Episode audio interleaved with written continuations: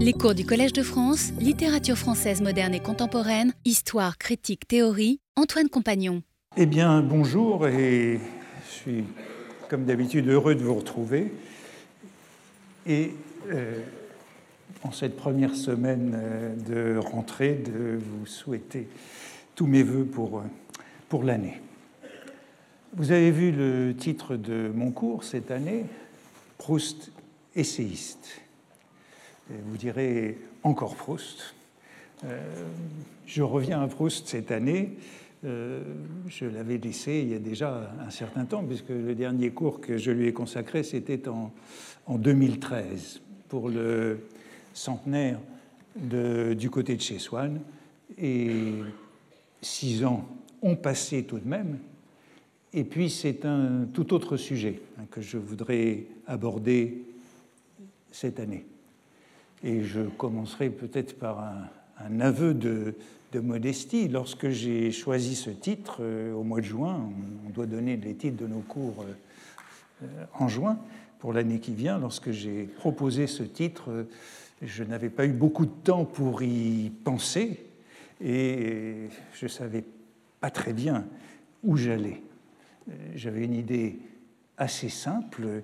Euh, Proust essayiste, je voulais l'opposer à Proust romancier, tout bêtement, euh, tout simplement.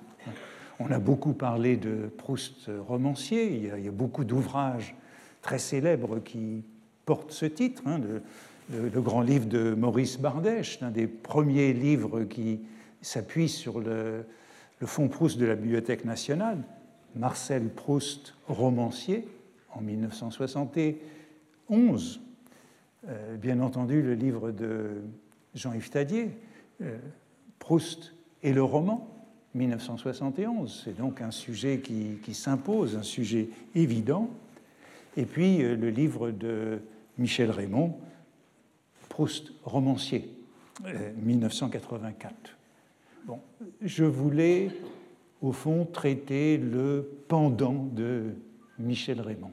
Après Proust romancier, Proust essayiste, ce qui permettrait de, j'imaginais, de parler de la dimension non romanesque de l'œuvre de Proust.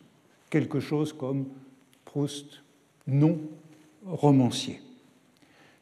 Cela m'amènerait à parler de ce qui, dans l'œuvre, se distingue du romanesque, ou s'oppose au roman, ou peut-être à la fiction, encore que tous ces termes ne soient pas synonymes, et nous aurons certainement à y revenir. Peut-être que l'essai peut faire partie du roman, peut-être que l'essai peut faire partie de la fiction. En tout cas, c'est dans cette région-là que je voulais me diriger. Et malheureusement, j'étais un peu inconscient ou en tout cas ignorant de l'immense bibliographie que j'ai découverte, bibliographie récente, sur le genre de l'essai, sur la question de l'essayisme.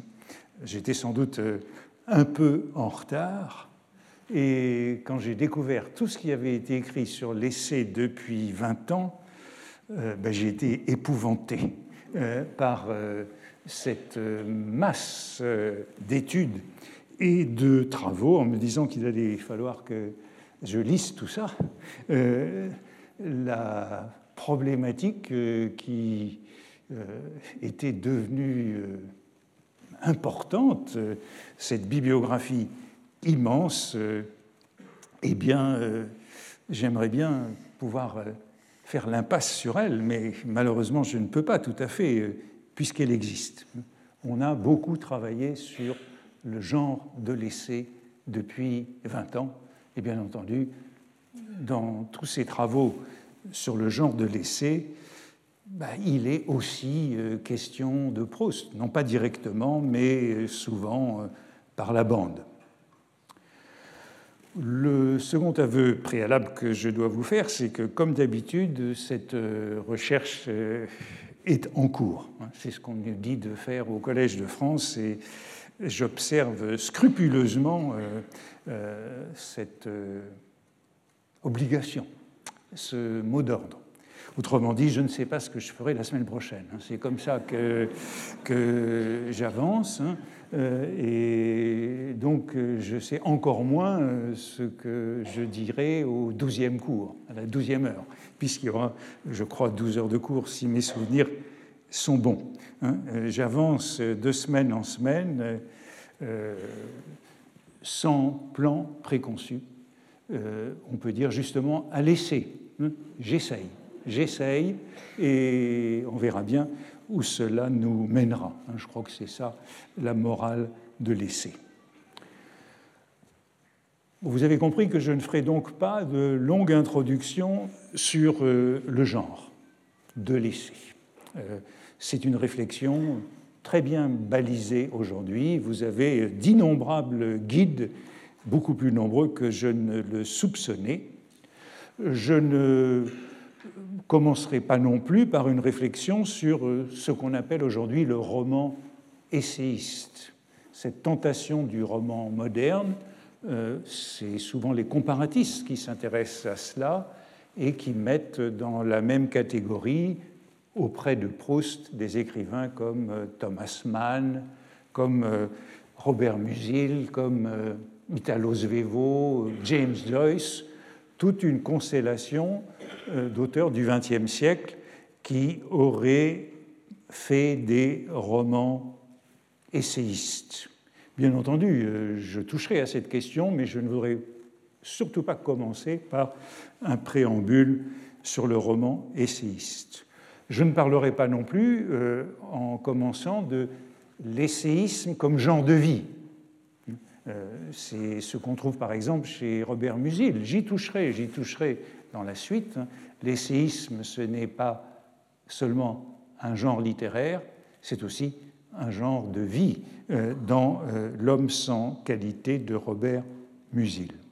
Tout ça, on y touchera, puisque Proust appartient évidemment à cette configuration du roman moderne, euh, et parce qu'il faudra bien réfléchir à cette question de genre.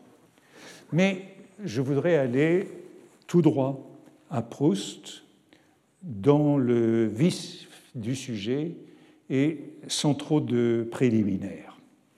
Je voudrais donc parler cette année de Proust non romancier. Proust non romancier, ça veut dire sans doute Proust philosophe, Proust moraliste, Proust esthéticien ou historien de l'art, Proust psychologue, Proust sociologue, Proust linguiste, Proust géographe peut-être, Proust critique, critique littéraire, Proust théoricien. Je crois que c'est tout cela que l'on peut comprendre sous la désignation de Proust essayiste. C'est ça en tout cas que j'ai voulu rassembler sous cet intitulé que j'ai choisi, euh, comme toujours, euh, sous la pression du calendrier, et peut-être euh, un peu vite, hâtivement, ou en tout cas naïvement. Je crois que sous cet intitulé, il y a au moins deux questions, et sans doute trois. Deux ou trois grandes questions vers lesquelles nous devrons nous diriger. Questions distinctes, mais qui se rejoignent, évidemment.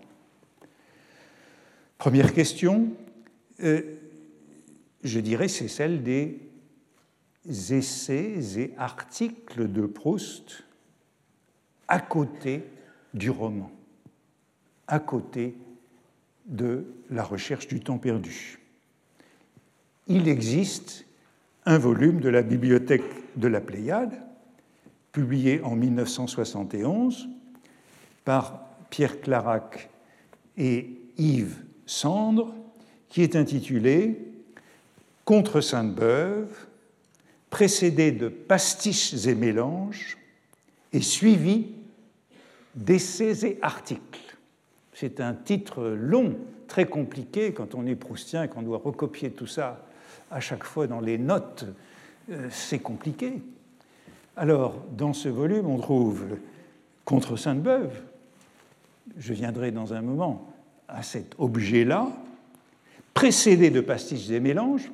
Donc, c'est un peu bizarre d'avoir un titre où on donne d'abord euh, la seconde partie avant la première, précédé de Pastiches et mélanges. Pastiches et mélanges, c'est le volume que Proust avait publié lui-même en 1919 aux éditions de la NRF, en même temps que À l'ombre des jeunes filles en fleurs, et qui, comprenait euh, ces pastiches de 1908 et 1909, publiés dans le Figaro, plus quelques autres, et puis des articles qu'il avait écrits entre 1900 et 1908. Donc Pastiches et mélanges, c'est un volume de Proust, déjà un volume hétérogène. Contre Sainte-Beuve est suivi, disaient Clarac et Sandre, de essais et articles. Essais et articles, qu'est-ce que ça peut vouloir dire? Il n'y avait pas de définition de ces termes. Tout ce qu'ils disent dans leur avant-propos du volume, c'est qu'ils ont réuni, je les cite, les articles, les essais, les notes qu'au long de sa vie, Proust a jetées sur le papier, pour le public ou pour lui-même. Tout ce qu'il a jeté sur le papier, euh, articles, essais, notes. Mais comment faire la différence dans cet ensemble entre ce qui est article, essai et note On ignore pourquoi ils ont choisi ce terme qui n'est pas défini. Je viendrai à la question de cette définition telle qu'on peut essayer de la comprendre euh, dans l'œuvre de Proust ce qu'on peut dire, c'est que ces essais et articles, ils ont tout de même comment dire, une définition chronologique. Quand on regarde à quoi ils correspondent, eh bien, on voit qu'il n'y en a pas durant l'écriture de la recherche du temps perdu. Ils sont antérieurs ou postérieurs. Proust n'a pas publié, ou quasi pas publié, d'essais et articles entre 1909 et 1913, pendant la composition de son grand roman. des essais et des articles depuis le début, depuis son adolescence, depuis même le, le lycée Condorcet, et jusqu'à sa mort, mais il y a bien un trou au milieu correspondant au roman. Proust, bon, souvent on parle de cette retraite un peu mythique dans la chambre de Liège, mais il y a là quelque chose qui n'est pas mythique et qui n'est pas une illusion. Il n'a pas publié d'essais et articles, en tout cas euh, ce que euh, Clara et Sand peuvent appeler essais et articles durant cette période. Donc c'est le premier objet. Premier objet, euh, c'est cette œuvre de Proust à côté ou hors du roman. Le deuxième objet, ben, le deuxième objet, c'est ce qu'on pourrait appeler les essais dans le roman. Les commentaires essayistes, les morceaux théoriques, les dissertations morales, philosophiques esthétique que l'on trouve dans l'œuvre. Quand on dit que dans la recherche du temps perdu, il y a des morceaux d'essai, on pense tout de suite à deux grands morceaux que l'on qualifie de la sorte. Et on leur donne des noms. D'ailleurs, ils ont des noms, ces morceaux d'essai, en tout cas pour les, les plus gros on pense d'abord et toujours à ce qu'on appelle l'adoration perpétuelle. L'adoration perpétuelle, c'est un titre que Proust lui-même donnait à ce morceau. C'est le titre qu'il donne au dernier chapitre du temps retrouvé dans la table des matières qui est publiée avec du côté de chez Swann en 1913. Proust donne le plan des deux volumes qui suivront, puisqu'à ce moment-là, il s'agit d'une trilogie, et le dernier chapitre du temps retrouvé est alors intitulé L'adoration perpétuelle. On a donc euh, pris l'habitude de conserver ce titre pour la théorie esthétique qui est formulée dans le temps retrouvé après les trois réminiscences en cascade, les pavés inégaux de la cour de l'hôtel de Guermantes, le bruit de la cuillère et la raideur de la serviette, ces trois réminiscences, ces trois épisodes de mémoire involontaire, coup sur coup, qui euh, rejoignent le début euh, du roman, La Madeleine, et qui euh, lancent cette théorie esthétique. Alors c'est un gros morceau, en effet, puisqu'il fait 50 pages après les trois réminiscences. Et évidemment, c'est un morceau dont nous ne savons pas ce qu'il serait devenu si Proust avait vécu plus longtemps, puisque c'est un morceau posthume et que le temps retrouvé a été publié quelques années après sa mort. Quand on pense aux transformations que Proust réalisait euh, sur les parties publiées de son vivant, euh, nous ne savons pas ce que serait devenue cette adoration perpétuelle s'il avait vécu quelques années de plus. En tout cas, euh, nous l'avons telle qu'elle a été publiée, et c'est, je crois, le premier morceau théorique auquel nous pouvons penser et qui est une sorte d'essai dans le roman. On l'appelle donc l'adoration perpétuelle, on lui donne aussi un autre nom, l'esthétique dans le buffet, nom euh, qui est donné également par Proust. Le deuxième morceau auquel on pense, quand on dit qu'il y a de l'essai dans le roman, eh bien c'est celui auquel Proust donne aussi un titre. On trouve le titre dans ses cahiers, c'est La race des tantes, dans Sodome et Gomorre 1. Lorsque Bernard de Fallois l'avait publié pour la première fois dans Contre Sainte-Beuve en 1954, il n'avait pas osé lui donner ce titre et il l'avait appelé La race maudite. Mais euh, le titre de Proust, dans le cahier 6, c'est bien La race des tantes.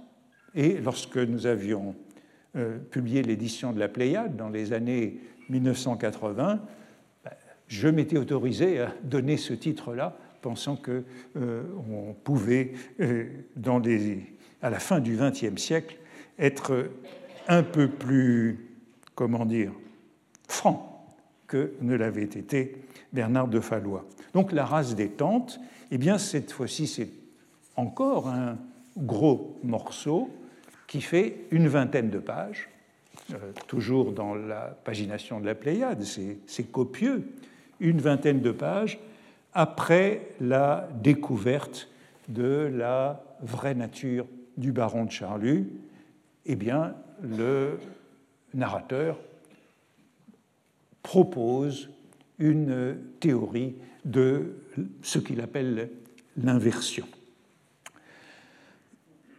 Vous voyez que ce sont deux développements qui portent des titres pour les Proustiens, et ce sont des titres qui sont de Proust, qui les désignaient donc bien comme des moments, mais on pourrait évoquer beaucoup d'autres morceaux moins amples, un peu partout dans le roman, qui sont en quelque sorte des petites théories ad hoc servant à justifier tel ou tel euh, moment du roman, des théories euh, psychologiques, sociologiques, linguistiques, esthétiques, qui sont prises en charge par des personnages, mais plus souvent par le narrateur. au sens où euh, le récit s'interrompt pour un commentaire, si l'on veut, ou une justification. Et puis, dans cette dimension essayiste incluse dans le roman, certains pensent aussi qu'il faudrait inclure tout ce qui relève des lois, des maximes, des apophthegmes, des sentences, parce que euh, cela appartient historiquement sans doute plus au genre de l'essai qu'au genre du roman. C'est dans l'essai qu'après un développement réflexif, on trouve la sentence qui le résume. Vous voyez qu'il y a deux grandes questions initialement à poser, celle de Proust, essayiste hors du roman, et celle de Proust, essayiste dans le roman. Et puis il y a une troisième question, troisième question que je voudrais aussi aborder aujourd'hui. Ça fait beaucoup pour un cours d'avoir trois questions. Mais la troisième question, elle est, elle est centrale, elle est essentielle. C'est celle du passage de l'essai au roman. Autrement dit, celle du contre Sainte-Beuve. Comment Proust en est-il arrivé à écrire un roman à partir d'un projet d'essai sur Sainte-Beuve?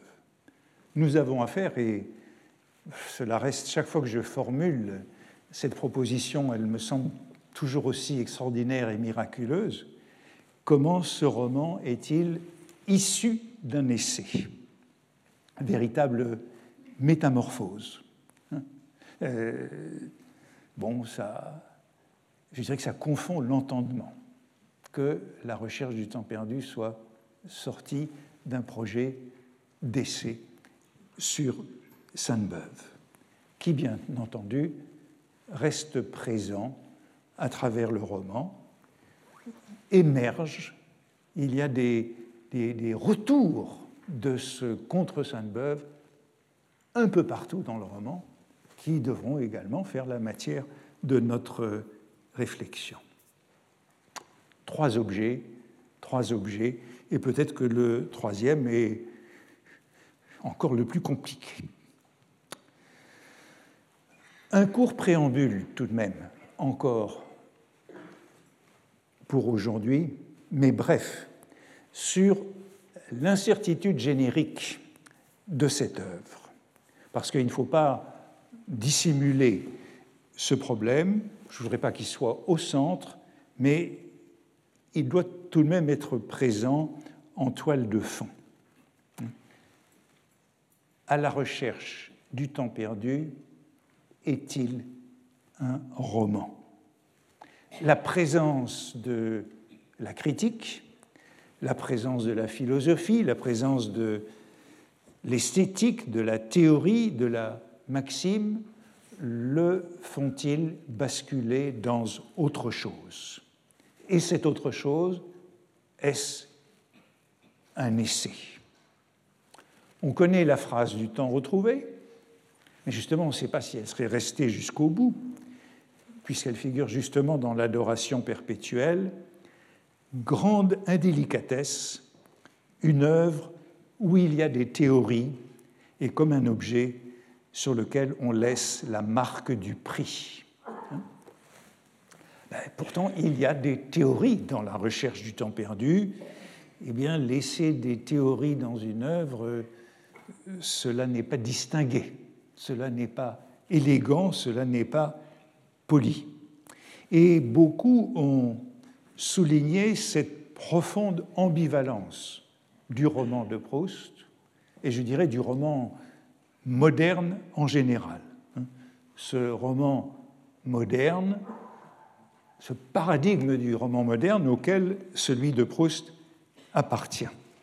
Et je voudrais ici euh, citer trois de ces maîtres qui ont insisté sur euh, l'ambivalence du roman de Proust. Le premier, c'est Paul Ricoeur. Paul Ricoeur qui disait, c'était à propos de Robert Musil, mais euh, Paul Ricoeur a énormément écrit sur Proust dans Temps et Récit, et c'est évidemment une proposition qui est aussi inspirée par Proust. C'est une proposition très prudente. Je le cite La décomposition de la forme narrative, parallèle à la perte d'identité du personnage, fait franchir les bornes du récit et attire l'œuvre littéraire dans le voisinage de l'essai. Il parle de Robert Musil. Vous voyez qu'il évoque trois transgressions du roman moderne qui rendent cette frontière poreuse entre le roman et l'essai. Décomposition de la forme narrative, donc il s'agit de l'ordre de, l'intrigue, d'un roman qui ne procède plus par événement. on est sorti d'un roman balsacien avec euh, des rapports de cause à effet. Donc c'est la forme narrative qui, elle ne disparaît pas, hein, ne disparaît pas, mais elle est décomposée. La perte d'identité du personnage, du personnage, de tous les personnages. Hein. Dans le roman de Proust, on ne sait jamais qui sont les interlocuteurs, qui sont les personnages, ce qu'ils pensent. Ils n'ont pas d'identité ferme les uns pour les autres. La perte d'identité du personnage fait franchir les bornes du récit. On les franchit, mais le récit est toujours là, et l'expression de, Ricoeur est très belle, hein, cette attirance ou cette attraction du roman pour ou par l'essai. Le roman est attiré par l'essai, tant à l'essai, mais ça ne veut pas dire pour autant qu'il soit un essai. Plutôt, dans son texte canonique sur Proust, euh, le discours du récit, Gérard Genette faisait une remarque tout à fait proche. Et elle était aussi prudente. Hein il parlait de l'invasion de l'histoire par le commentaire, du roman par l'essai, du récit par son propre discours. Invasion donc de, l'intrigue, de la narration par le commentaire de la narration. Tout lecteur de Proust sait ce que ça veut dire. C'est qu'il faut toujours interpréter, parce que tout est toujours confus, compliqué, ambivalent, l'interprétation s'impose à tout instant.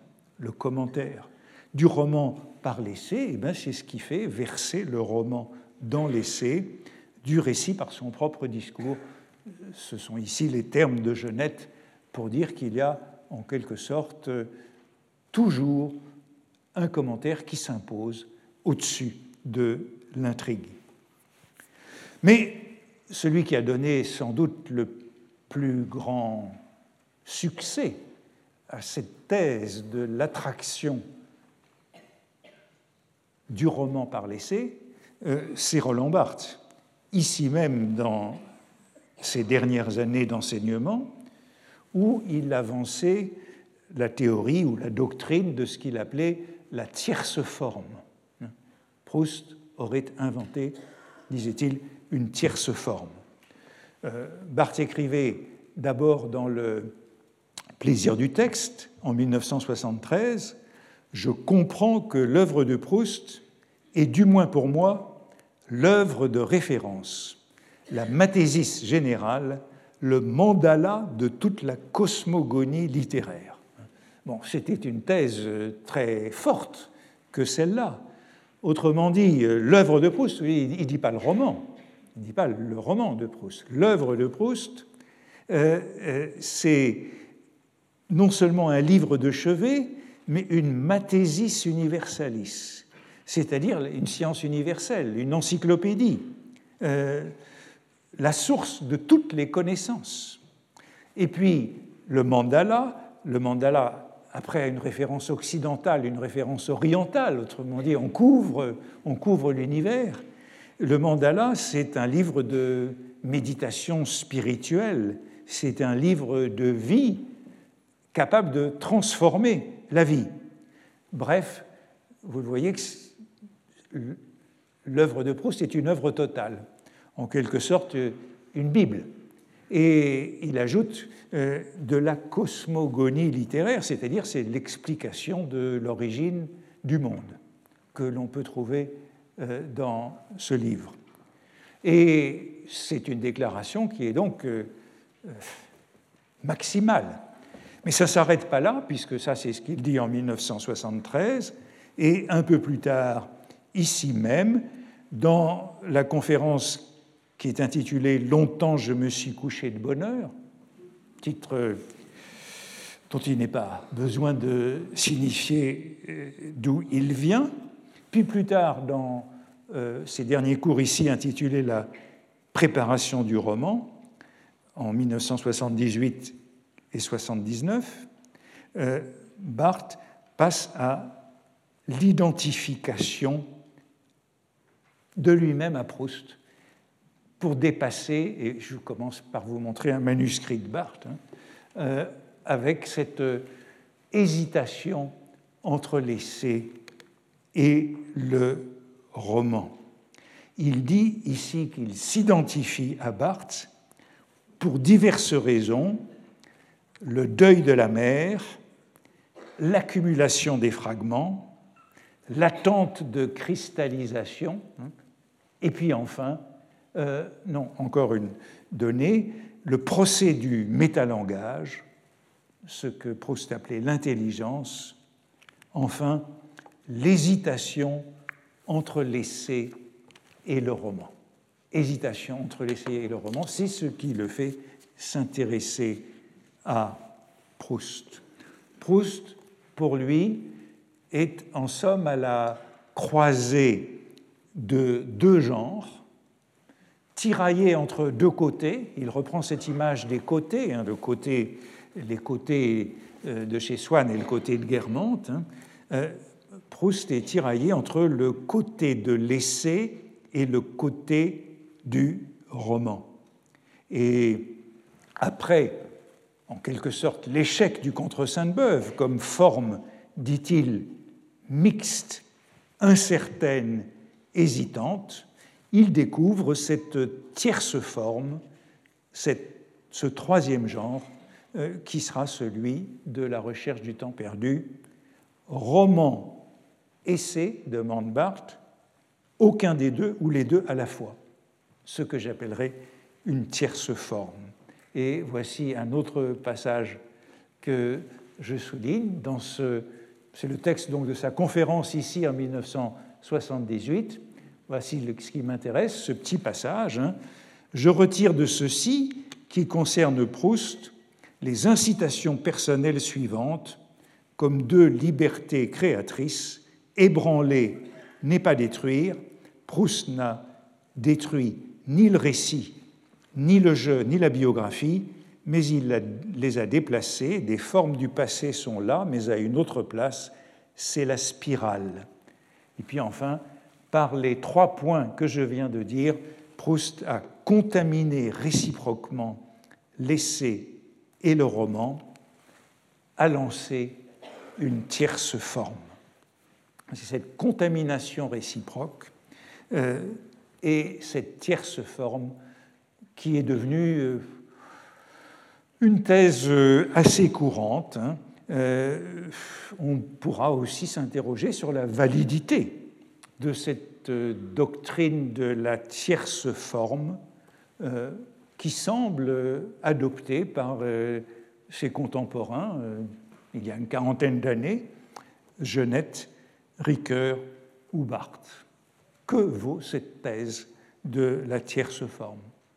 Par exemple, Barthes oppose l'essai et le roman comme la métaphore et la métonymie, suivant cette grande alternance euh, de Roman Jacobson dans la poétique de Jacobson.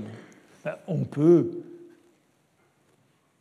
faire remarquer que cette opposition n'est peut-être pas adéquate et que l'essai, si l'on pense notamment au fondateur de l'essai, auquel on aura à revenir, euh, qui est Montaigne, l'essai de Montaigne procède bien plus par la métonymie et par le déplacement que par la métaphore.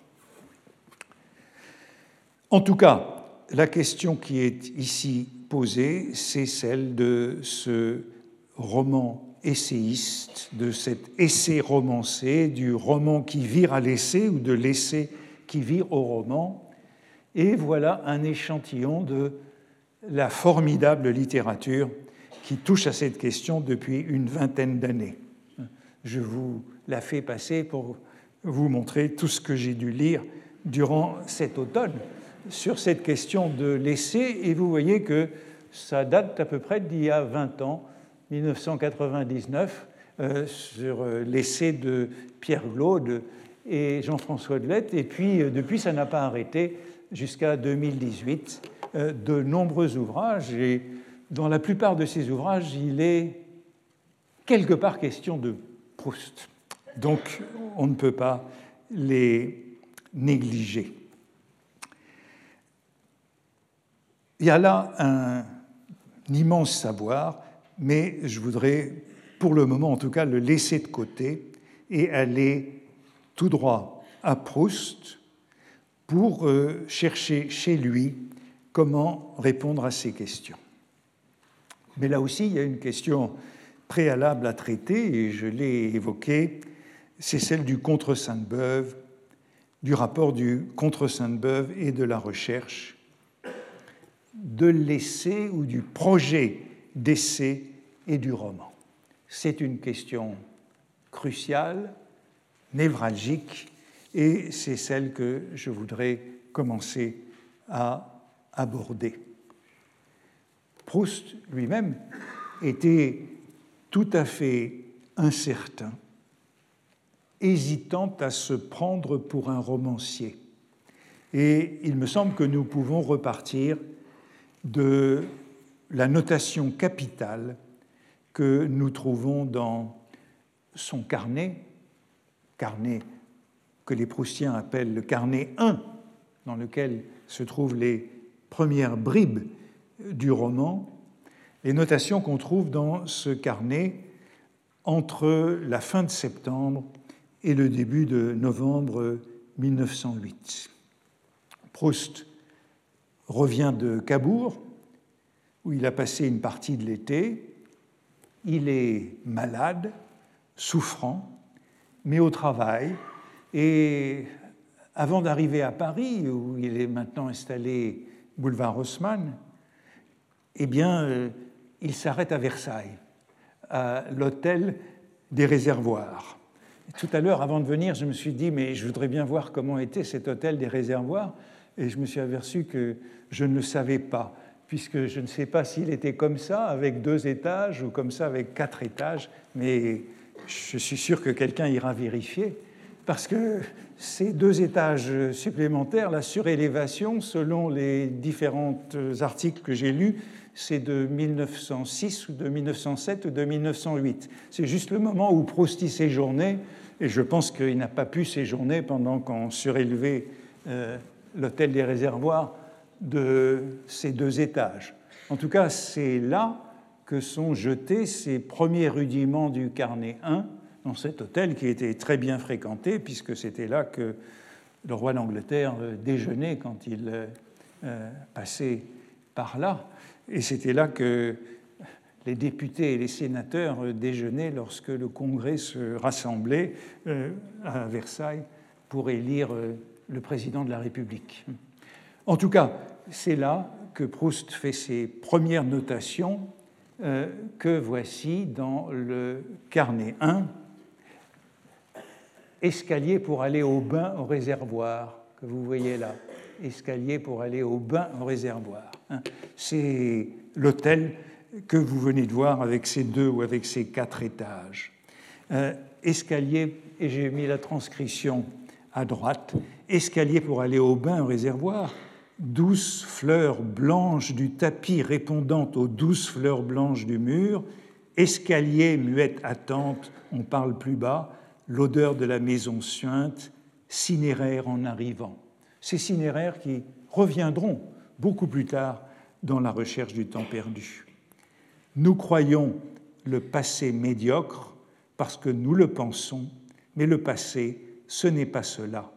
C'est elle marche, inégalité, des dalles du baptistère de Saint-Marc, à laquelle nous n'avions plus pensé, nous rendant le soleil aveugle sur le canal. Et l'on voit que ce premier rudiment, eh bien, c'est un épisode de réminiscence, de mémoire involontaire. C'est l'ébauche de cette inégalité des pavés de la cour de l'hôtel de Guermantes. Peut-être dois-je bénir ma mauvaise santé qui m'a appris, par la lenteur, la fatigue, l'immobilité, le silence, la possibilité de travailler, les avertissements de la mort, ce que j'ai mis en rouge. Bientôt, tu ne pourras plus dire tout cela. La paresse ou le doute ou l'impuissance se réfugiant dans l'incertitude sur la forme d'art. Faut-il en faire un roman, une étude philosophique? Suis-je un romancier?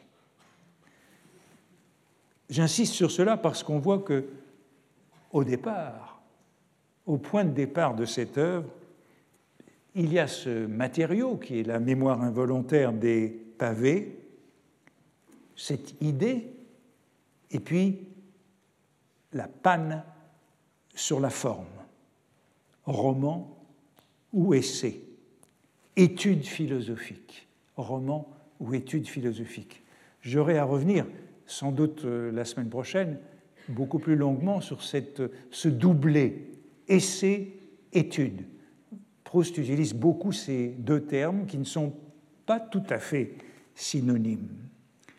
Euh, roman ou étude philosophique, faut-il en faire un roman? Et puis euh, l'allusion à Nerval, ce qui me console, Gérard de Nerval.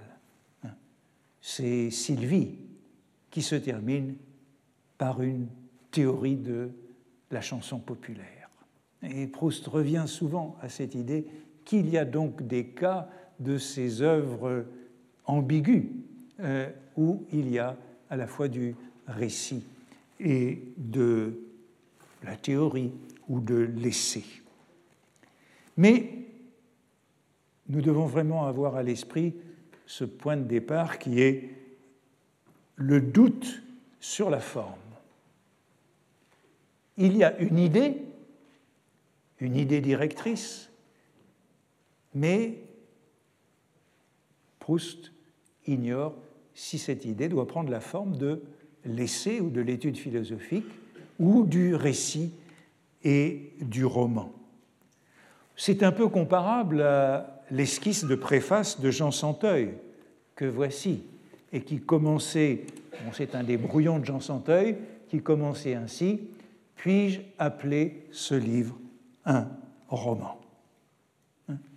La question du genre était là aussi posée et il poursuivait c'est moins peut-être et bien plus l'essence, et après des doutes, l'essence même de ma vie, hein? l'essence même de ma vie comme réponse autobiographique. Au point de départ, il y a donc un doute qui est un doute sur la forme. En 1907, Proust s'est remis à écrire après la mort de sa mère, après le deuil qui a suivi cette mort. Sa mère est morte en septembre 1905. Il s'est installé boulevard Haussmann à la fin de décembre 1906 et au début de 1907, il se remet à écrire il se remet à écrire et on a quelques articles, quelques articles essentiels dans ce début de 1907. Quelques articles qui sont des rudiments de la recherche du temps perdu également.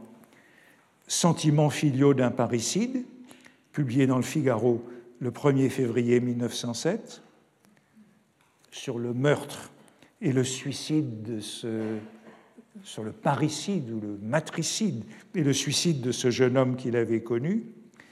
Il y a diverses chroniques dont on retrouvera des passages dans la recherche, comme son compte-rendu des mémoires de la comtesse de Boigne.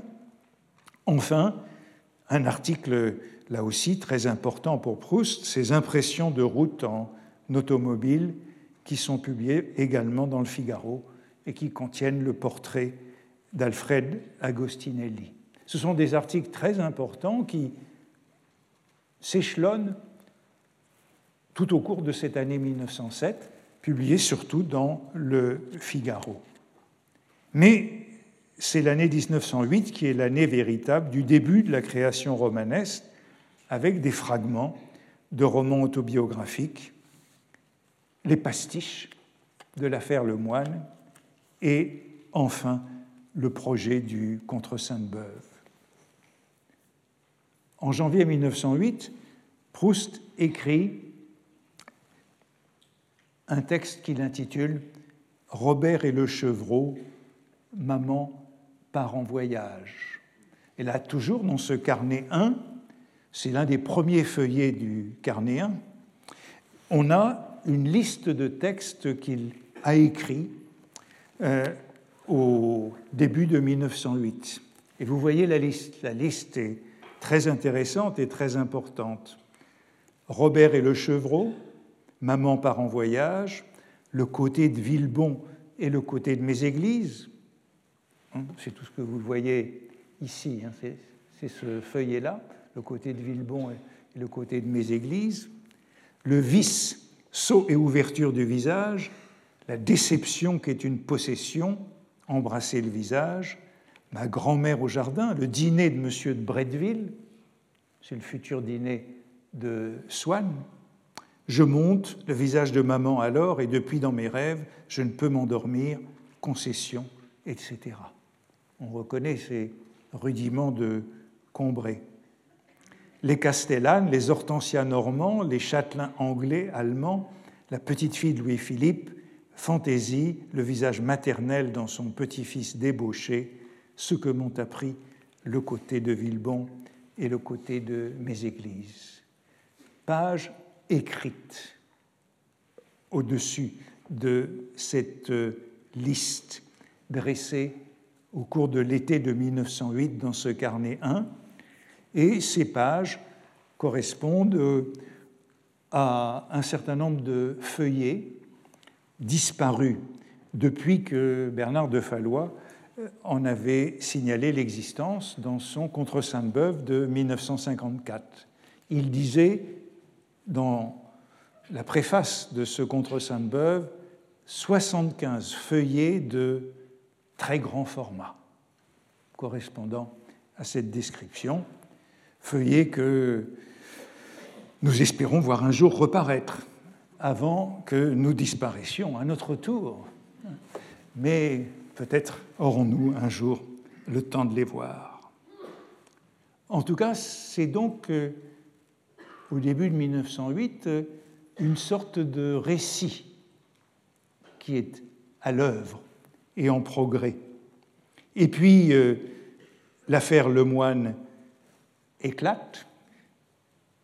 Proust publie ces pastiches dans le supplément littéraire du Figaro en février et mars, et il prend des notes dans ce carnet.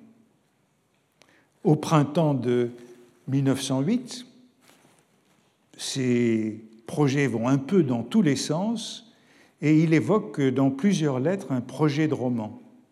Dans une lettre à son ami Louis d'Albufera, au début de mai 1908, il lui demande des albums de photographies de famille et il énumère une série impressionnante de projets. La voici. Car j'ai en train. Une étude sur la noblesse, un roman parisien, un essai sur Sainte-Beuve et Flaubert, un essai sur les femmes, un essai sur la pédérastie, pas facile à publier, une étude sur les vitraux, une étude sur les pierres tombales, une étude sur le roman. Alors là aussi, on pourrait se demander je le ferai plus tard, quelle différence Proust fait-il entre étude et essai hein? Un essai sur Sainte-Beuve et Flaubert, mais une étude sur le roman. On a l'impression que ce n'est pas tout à fait la même chose dans son esprit, mais c'est très difficile de euh, dégager une distinction. Et cette liste, cette liste euh, pourrait correspondre à celle des pages écrites que je venais de vous montrer. Et puis, Proust part à Cabourg pendant l'été de 1908. Au retour, il s'arrête à Versailles, comme je le disais, à cet hôtel des réservoirs, et il continue à prendre des notes en vue euh, de ses divers projets. Et puis, euh, en novembre 1908, il y a un tournant apparent dans ce carnet 1. Proust commence à prendre des notes sur Sainte-Beuve en vue d'un essai critique. Voici les premières notes sur Sainte-Beuve dans ce carnet 1, avec Sainte-Beuve est souligné. Sainte-Beuve est souligné deux fois et Proust commence à prendre des notes sur les causeries du lundi, tome 13, lundi, tome 13, etc. etc. C'est le début d'une campagne de notes sur Sainte-Beuve. Euh, réflexions qui sont de plus en plus développées. Et il n'y a plus de doute aujourd'hui euh, parmi les, les spécialistes de Proust que le roman est bien issu de cet essai critique, de ce projet d'essai critique qui a duré un certain temps et que c'est cet essai critique qui s'est métamorphosé en roman. Pour le représenter comme Barthes le faisait euh, tout à l'heure dans ses notes, essai, flèche, roman. Mais avant d'aller plus loin, il faut rappeler que Proust s'en prenait déjà à Sainte-Beuve euh, depuis longtemps et qu'il n'était pas le seul. Ce n'avait rien de nouveau de s'en prendre à Sainte-Beuve. Il l'avait déjà fait en 1905. C'est l'une de ses premières attaques contre Sainte-Beuve dans une note de l'article sur la lecture. Un article qui est souvent republié euh, de manière autonome, parce que c'est un article qui est très beau. Hein. Euh, c'est la préface de Sésame et. Et on y trouve, là aussi, euh, publié en 1905, on y trouve beaucoup des, éléments qui seront développés dans la recherche du temps perdu. Euh, sur la lecture, c'est un texte remarquable. Et voici la page où il est question de Sainte-Beuve. c'est dans une note. C'est dans une note où on trouve, au fond, ce qui est toute la thèse de Proust, hein, Sainte-Beuve a méconnu tous les écrivains de son temps. C'est intéressant parce que ça vient, cette note, elle est appelée par ce passage. En fait, dans l'article, euh, l'appel de note était ici, et il conviendrait peut-être mieux ici. Très vite, dans ce goût et ce divertissement de lire, la préférence des écrivains va au livre des anciens. Hein, les écrivains préfèrent lire les classiques. C'est sans doute que souvent, voici la note, quand un grand écrivain fait de la critique, c'est pour cela sans doute que souvent, quand un grand écrivain fait de la critique, il parle beaucoup des éditions qu'on donne d'ouvrages anciens et très peu des livres contemporains. Exemple, les Lundis de Sainte-Beuve et la vie littéraire d'Anatole France, où vous remarquez que Anatole France et Sainte-Beuve sont tout de même de grands écrivains. Mais tandis que M. Anatole France juge à merveille ses contemporains, on peut dire que Sainte-Beuve a méconnu tous les grands écrivains de son temps. Voilà l'amorce du contre Sainte-Beuve, et qu'on n'objecte pas qu'il était aveuglé par des haines personnelles, après avoir incroyablement rabaissé le romancier chez Stendhal, il célèbre en matière de compensation la modestie, les procédés délicats de l'homme, comme s'il n'y avait rien d'autre de favorable à en dire.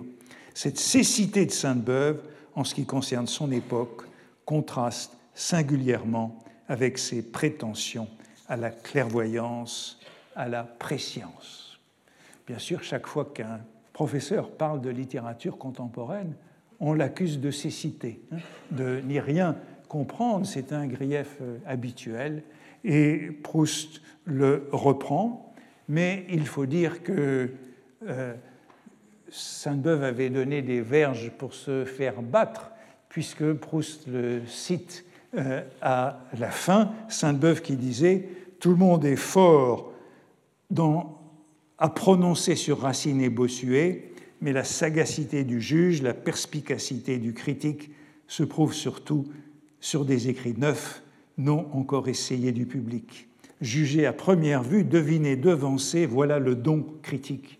Combien peu le possède hein. C'est ce que disait Sainte-Beuve, qui, d'une certaine façon, méritait donc la punition de Proust. Mais vous voyez que c'est quelque chose d'ancien et quelque chose qui n'est pas très nouveau. Et au fond, euh, quand Proust parle de Barthes, euh, parle de Sainte-Beuve, c'est un peu comme nous parlons de Barthes aujourd'hui. C'est exactement la même distance temporelle. C'est exactement 40 ans après, après la mort du critique. Donc c'est n'est pas tellement ancien lorsqu'il en parle de cette manière.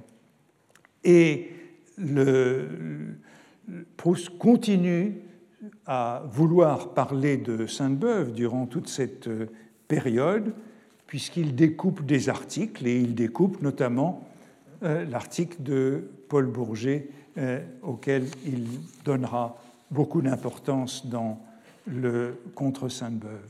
Il continue à songer à parler de Sainte-Beuve, mais c'est à ce moment-là que le projet devient ce qu'il appelle quelque chose sur Sainte-Beuve, qui est mentionné dans une lettre à son ami Georges de Loris. Voici la lettre, et vous allez voir que, c'est très intéressant ce qu'il dit, de but en blanc. Hein. Cher Georges, est-ce que je peux vous demander un conseil? Je vais écrire quelque chose sur Sainte-Beuve. Quelque chose. De nouveau, cette question de, de la forme qui n'est pas résolue. J'ai en quelque sorte deux articles bâtis dans ma pensée, articles de revue. L'un est un article de forme classique, l'essai de Taine en moins bien, l'autre débuterait par le récit d'une matinée. Maman viendrait près de mon lit et je lui raconterai un article que je veux faire sur Sainte-Beuve et je le lui développerai. Qu'est-ce que vous trouvez le mieux? Alors beaucoup de termes sont intéressants dans cette lettre. Hein. Euh, article de revue, qui est ici visé. Il y a évidemment une hiérarchie entre l'article de journal et l'article de revue. Euh, ce que vise Proust est donc plus que ces chroniques du Figaro qu'il publie dans ces années-là. Et la référence est à l'essai de Taine. J'y reviendrai euh, la semaine prochaine. Et puis l'autre, c'est ce récit d'une matinée, donc le moment théorique serait encadré euh, par un récit. Hein. Je raconterai un moment, c'est l'origine de cette conversation avec euh, maman. Alors on peut se demander pourquoi Georges, en l'occurrence Georges de Loris, est l'interlocuteur privilégié pendant toute cette période, pendant la période de ce projet d'un essai qui vire au roman. Hein. C'est un jeune aristocrate, un peu plus jeune que Proust, qui est justement en train d'écrire un roman. Et ce roman, il vient de le donner à lire à Proust, un roman qui s'appelle Ginette Châtenay. Et dans le roman, l'héroïne lit les plaisirs et les jours, hein, ce qui a sans doute pu flatter Proust. Mais Georges Loris est un docteur en droit assez classique et il est clair qu'il a recommandé à Proust la forme classique. Que veut dire Proust d'ailleurs par classique Puisque Proust lui répond Merci pour votre conseil, c'est le bon, mais le suivrai-je? Autrement dit, il n'est pas très tenté par la forme classique. Peut-être pas, et pour une raison que sans doute vous approuverez. Ce qui est ennuyeux, c'est que de nouveau, je commence à oublier ce Sainte-Beuve qui est écrit dans ma tête et que je ne peux écrire sur le papier ne pouvant me lever, et s'il faut recommencer une quatrième fois, car déjà l'année dernière, ce sera trop. Donc vous voyez que Proust nous rappelle que ça fait très longtemps qu'il voudrait écrire euh, sur Sainte-Beuve. Euh, il insistera dans toutes ses lettres sur le fait qu'il lit Sainte-Beuve et qu'il l'oublie. Il l'oublie toujours. Il l'oublie parce qu'il ne veut pas faire de la critique classique, justement. Euh, et lorsqu'il dit l'année dernière, ben, l'année dernière, ça renvoie vraisemblablement donc à l'année 1907, puisqu'on est en 1908, et à l'article de Paul Bourget sur Sainte-Beuve, qui est aussi à l'origine de ce projet. Et puis vous voyez que la lettre continue. Merci pour les Sainte-Beuve. J'ai acheté depuis quelque temps beaucoup de livres, notamment tous les Sainte-Beuve. J'en ai déjà perdu quelques-uns, mais ce qui reste est plus que suffisant. Je crois que mon étude vous plaira si elle est jamais écrite. Alors vous voyez le terme étude qui revient, étude, essai, quelque chose, mon Sainte-Beuve.